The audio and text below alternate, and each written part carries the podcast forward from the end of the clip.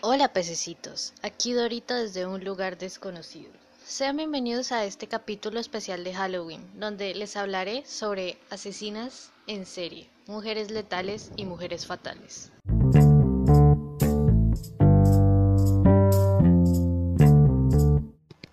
Según un estudio de las Naciones Unidas contra las Drogas y el Delito, el 95% de los homicidios son cometidos por hombres.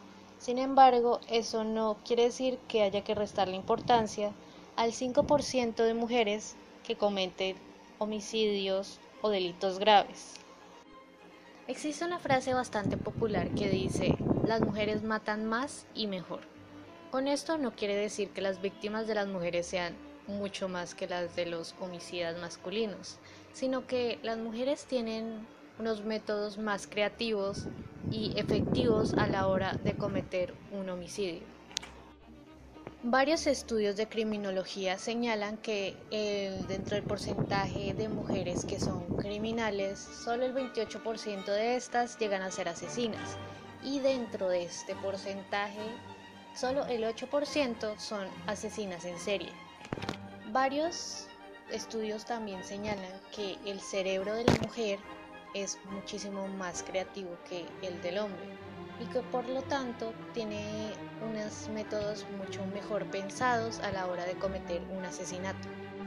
El método más común que utilizan es el envenenamiento. Luego están las armas de fuego con un 20%, el arma blanca con un 11% y estrangular con un 5%. Otras características comunes en las asesinas femeninas es que no son impulsivas, son menos violentas que los hombres a la hora de matar, son más detallistas, pacientes y organizadas, suelen ocasionarle a sus víctimas una muerte lenta y usualmente no son del tipo que se pone a cazar a sus víctimas, sino que la conocen a fondo para luego cometer su crimen. En síntesis, estas mujeres suelen asesinar por cuatro motivos principales. Un fin monetario, celos, venganza o envidia.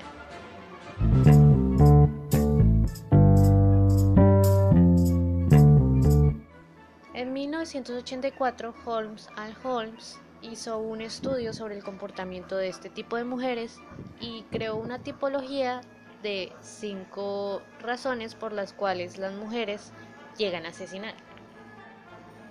En el primer caso de esta tipología tenemos a las visionarias, que son mujeres que suelen sufrir alucinaciones o tienen ideas extrañas y por lo tanto sus crímenes llegan a ser espontáneos, no son planeados.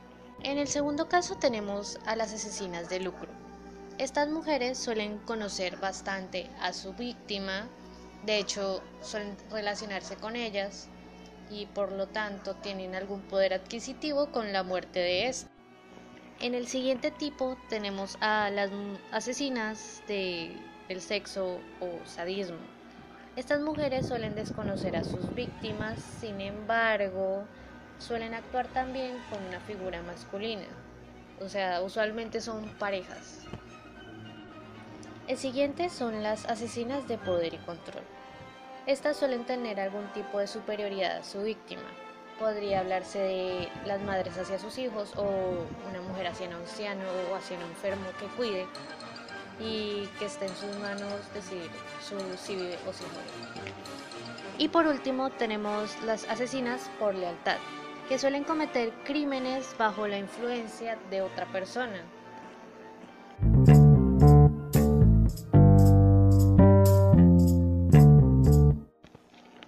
Sin embargo, esta tipología fue considerada incompleta después de un tiempo, así que en 1988 Michael Kelleher propuso una nueva teoría acerca de las mujeres asesinas.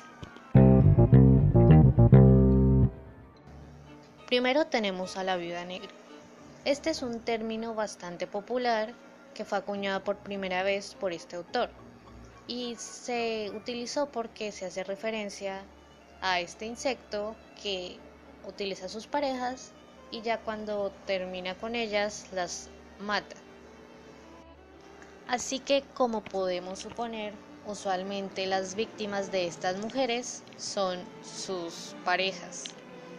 Actúan solas o con ayuda de sus hijos y el 80% de ellas lo hace por robar o estafar a su víctima. Hace poco me enteré de algo bastante curioso sobre un caso particular de viudas negras. Y son mujeres que actúan en nombre de Alá o alguna ideología para llevar a cabo un asesinato, inmolándose a ellas mismas. Esto particularmente suele suceder en Nigeria por parte de grupos terroristas que compran niñas, les lavan el cerebro y las convencen que si se inmolan podrán llegar al paraíso. La mayoría de veces estos grupos terroristas utilizan niños y niñas para que lleven a cabo este tipo de, de acción. Usualmente son más niñas que niños, siendo estas ya en lo que lleva del año 146 y 57 niños. Otro caso de viuda negra es el de Daisy Melker, quien fue una enfermera que envenenó a sus dos esposos para cobrar sus seguros de vida y luego asesinó a su hijo con arsénico. Este tercer asesinato nunca tuvo como nunca tuvo una razón conocida para llevarse a cabo. Ella cometió estos crímenes en 1923, 1929 y 1932. Otro caso de viuda negra es el de Antonia Gian Pietro, quien nació en Argentina y drogó a 13 ancianos para robarles su jubilación. Entre estos, dos de ellos murieron. Ella fue condenada a 24 años de prisión en el 2004.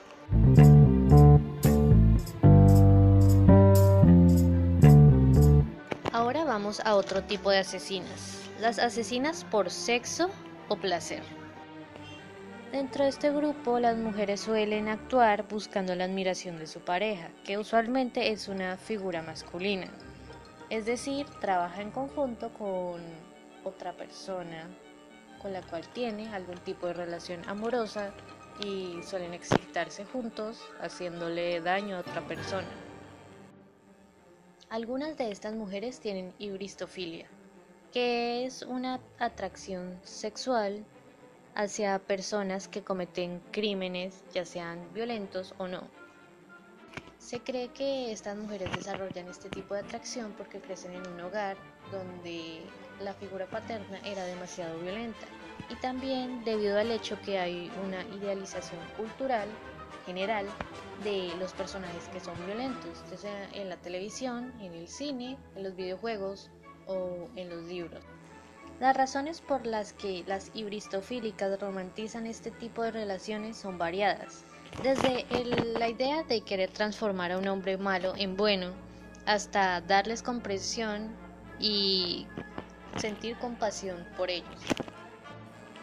En los casos más extremos de ibristofilia, la mujer llega incluso a participar en los crímenes del criminal para que éste sienta admiración por ella. Y aquí es donde podemos hablar de este tipo de mujeres asesinas, las sexuales o por placer. Uno de los casos más contundentes de este tipo de asesinas fue el de Fred y Rosemary West, quienes estuvieron activos como asesinos entre 1967 y 1992. Esta pareja se dedicó a abusar sexualmente de sus propias hijas y maltratarlas, al punto de causar sus muertes. En total se declararon 11 muertes a manos de estos dos, en las que se incluían la primera esposa y la amante de Fred. En 1994 fueron declarados culpables. Sin embargo, Fred zarcó en su celda en 1995. A Rosemary se le acusó primero como involucrada y luego directamente como asesina, por lo que se le dio cadena perpetua sin derecho a apelar. Sin embargo, otro juez le dio la oportunidad de quedar libre en el 2019.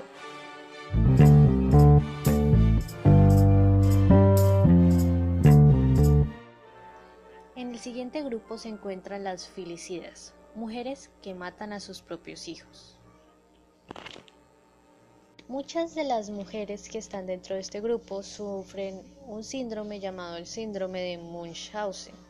Este tipo de trastorno mental trata de una persona que está al cuidado de otra y se toma la potestad de inventarle enfermedades e incluso hacerla enfermar con veneno o diferentes medicamentos.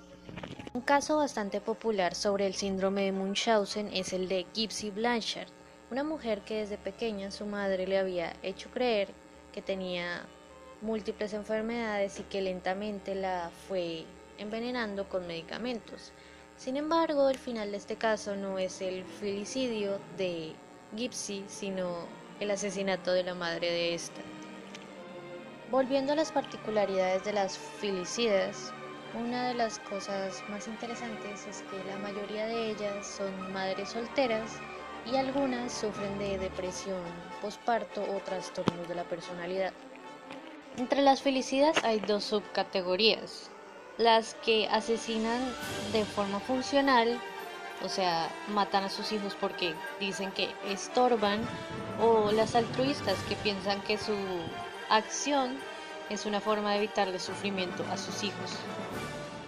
En esta última subcategoría, las altruistas son mujeres que en su mayoría han sido abandonadas por su pareja y que suelen culparla de sus acciones. Tuercen la realidad al punto de decir que en un comienzo piensan en suicidarse, pero que cuando piensan en sus hijos creen que estos no podrán sobrevivir sin ellas y que por eso también piensan en matarlos a ellos. Sin embargo, y a pesar de lo retorcida que está la realidad para este tipo de mujeres, está claro que muchas veces su intención es dañar o hacer sentir culpable a su expareja. También está el caso que estas mujeres no, no quieran vengarse a su pareja, sino que al no obtener un apoyo de alguien real se sienten al borde del colapso y creen que esa es la mejor forma de proteger a sus hijos.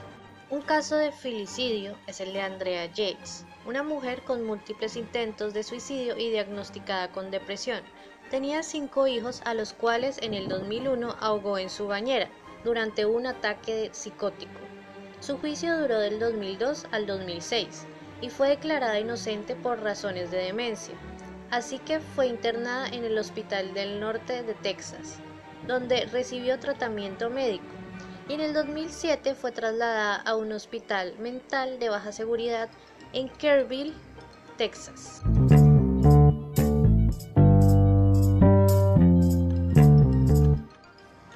La siguiente y última etiqueta con la que dispuso Michael Kelleher a etiquetar a las asesinas es la de ángeles de la muerte. Los ángeles de la muerte suelen ser mujeres que se dedican a profesiones de la salud donde tienen contacto directo con pacientes y cuidan de ellos, así como son las enfermeras, las auxiliares geriátricas o las asistentes y las cuidadoras. Un perfil general de estas es que su edad promedio es de 25 años, su actividad criminal va de 1 a 4 años, son compulsivas, organizadas y son personas que están integradas en la sociedad, es decir, suelen ser bastante encantadoras.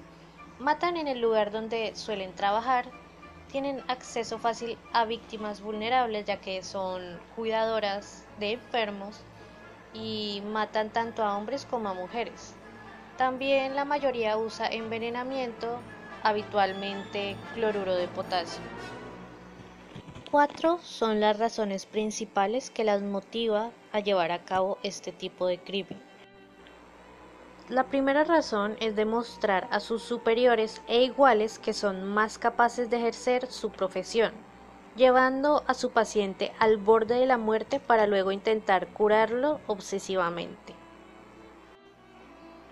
Un caso específico es el de la enfermera Jenen Jones, quien fue acusada de la muerte de 60 recién nacidos y bebés en cuidados intensivos entre 1978 y 1982. Sin embargo, solo se le comprobó la culpabilidad en un caso de un niño de 15 meses y la intención de asesinato de otro. Se le sentenció a 159 años de prisión. La siguiente razón es el homicidio por compasión. Juran que ayudan a sus pacientes a descansar, Sin embargo, muchas de sus víctimas no presentan enfermedades graves. Un caso es el de Timea Faludi, mejor conocida como Ángel Negro de Hungría. Envenenó a ocho de sus pacientes con una inyección letal entre el 2000 y el 2001. Todos padecían enfermedades terminales.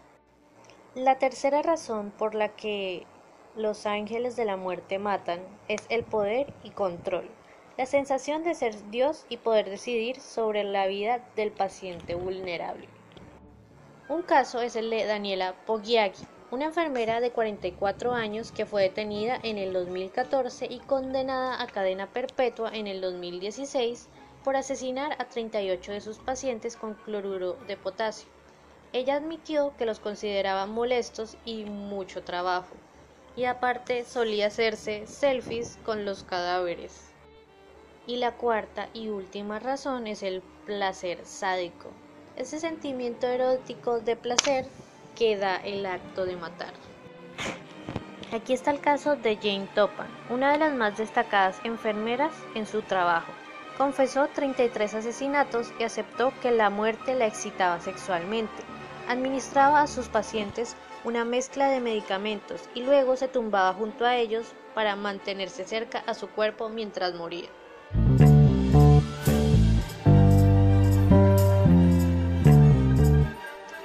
extra de la tipografía de Michael Kelleher es el asesinato grupal, que es cuando varias mujeres participan en el homicidio de alguien. Un ejemplo son Susan Atkins, Patricia Newware y Linda Van Houten, quienes en 1969 asesinaron a Sharon Tate, atlentadas por Charles Manson, formando parte de la secta de la familia. Para concluir, la maldad humana es bastante compleja e interesante. Sin embargo, siempre debemos tener en cuenta que las acciones tienen alguna razón de ser y que no es simplemente algo que está ahí.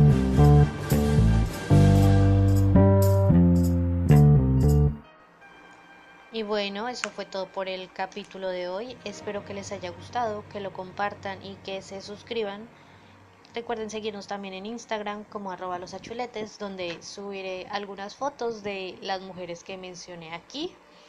Y nada, que tengan un bonito día.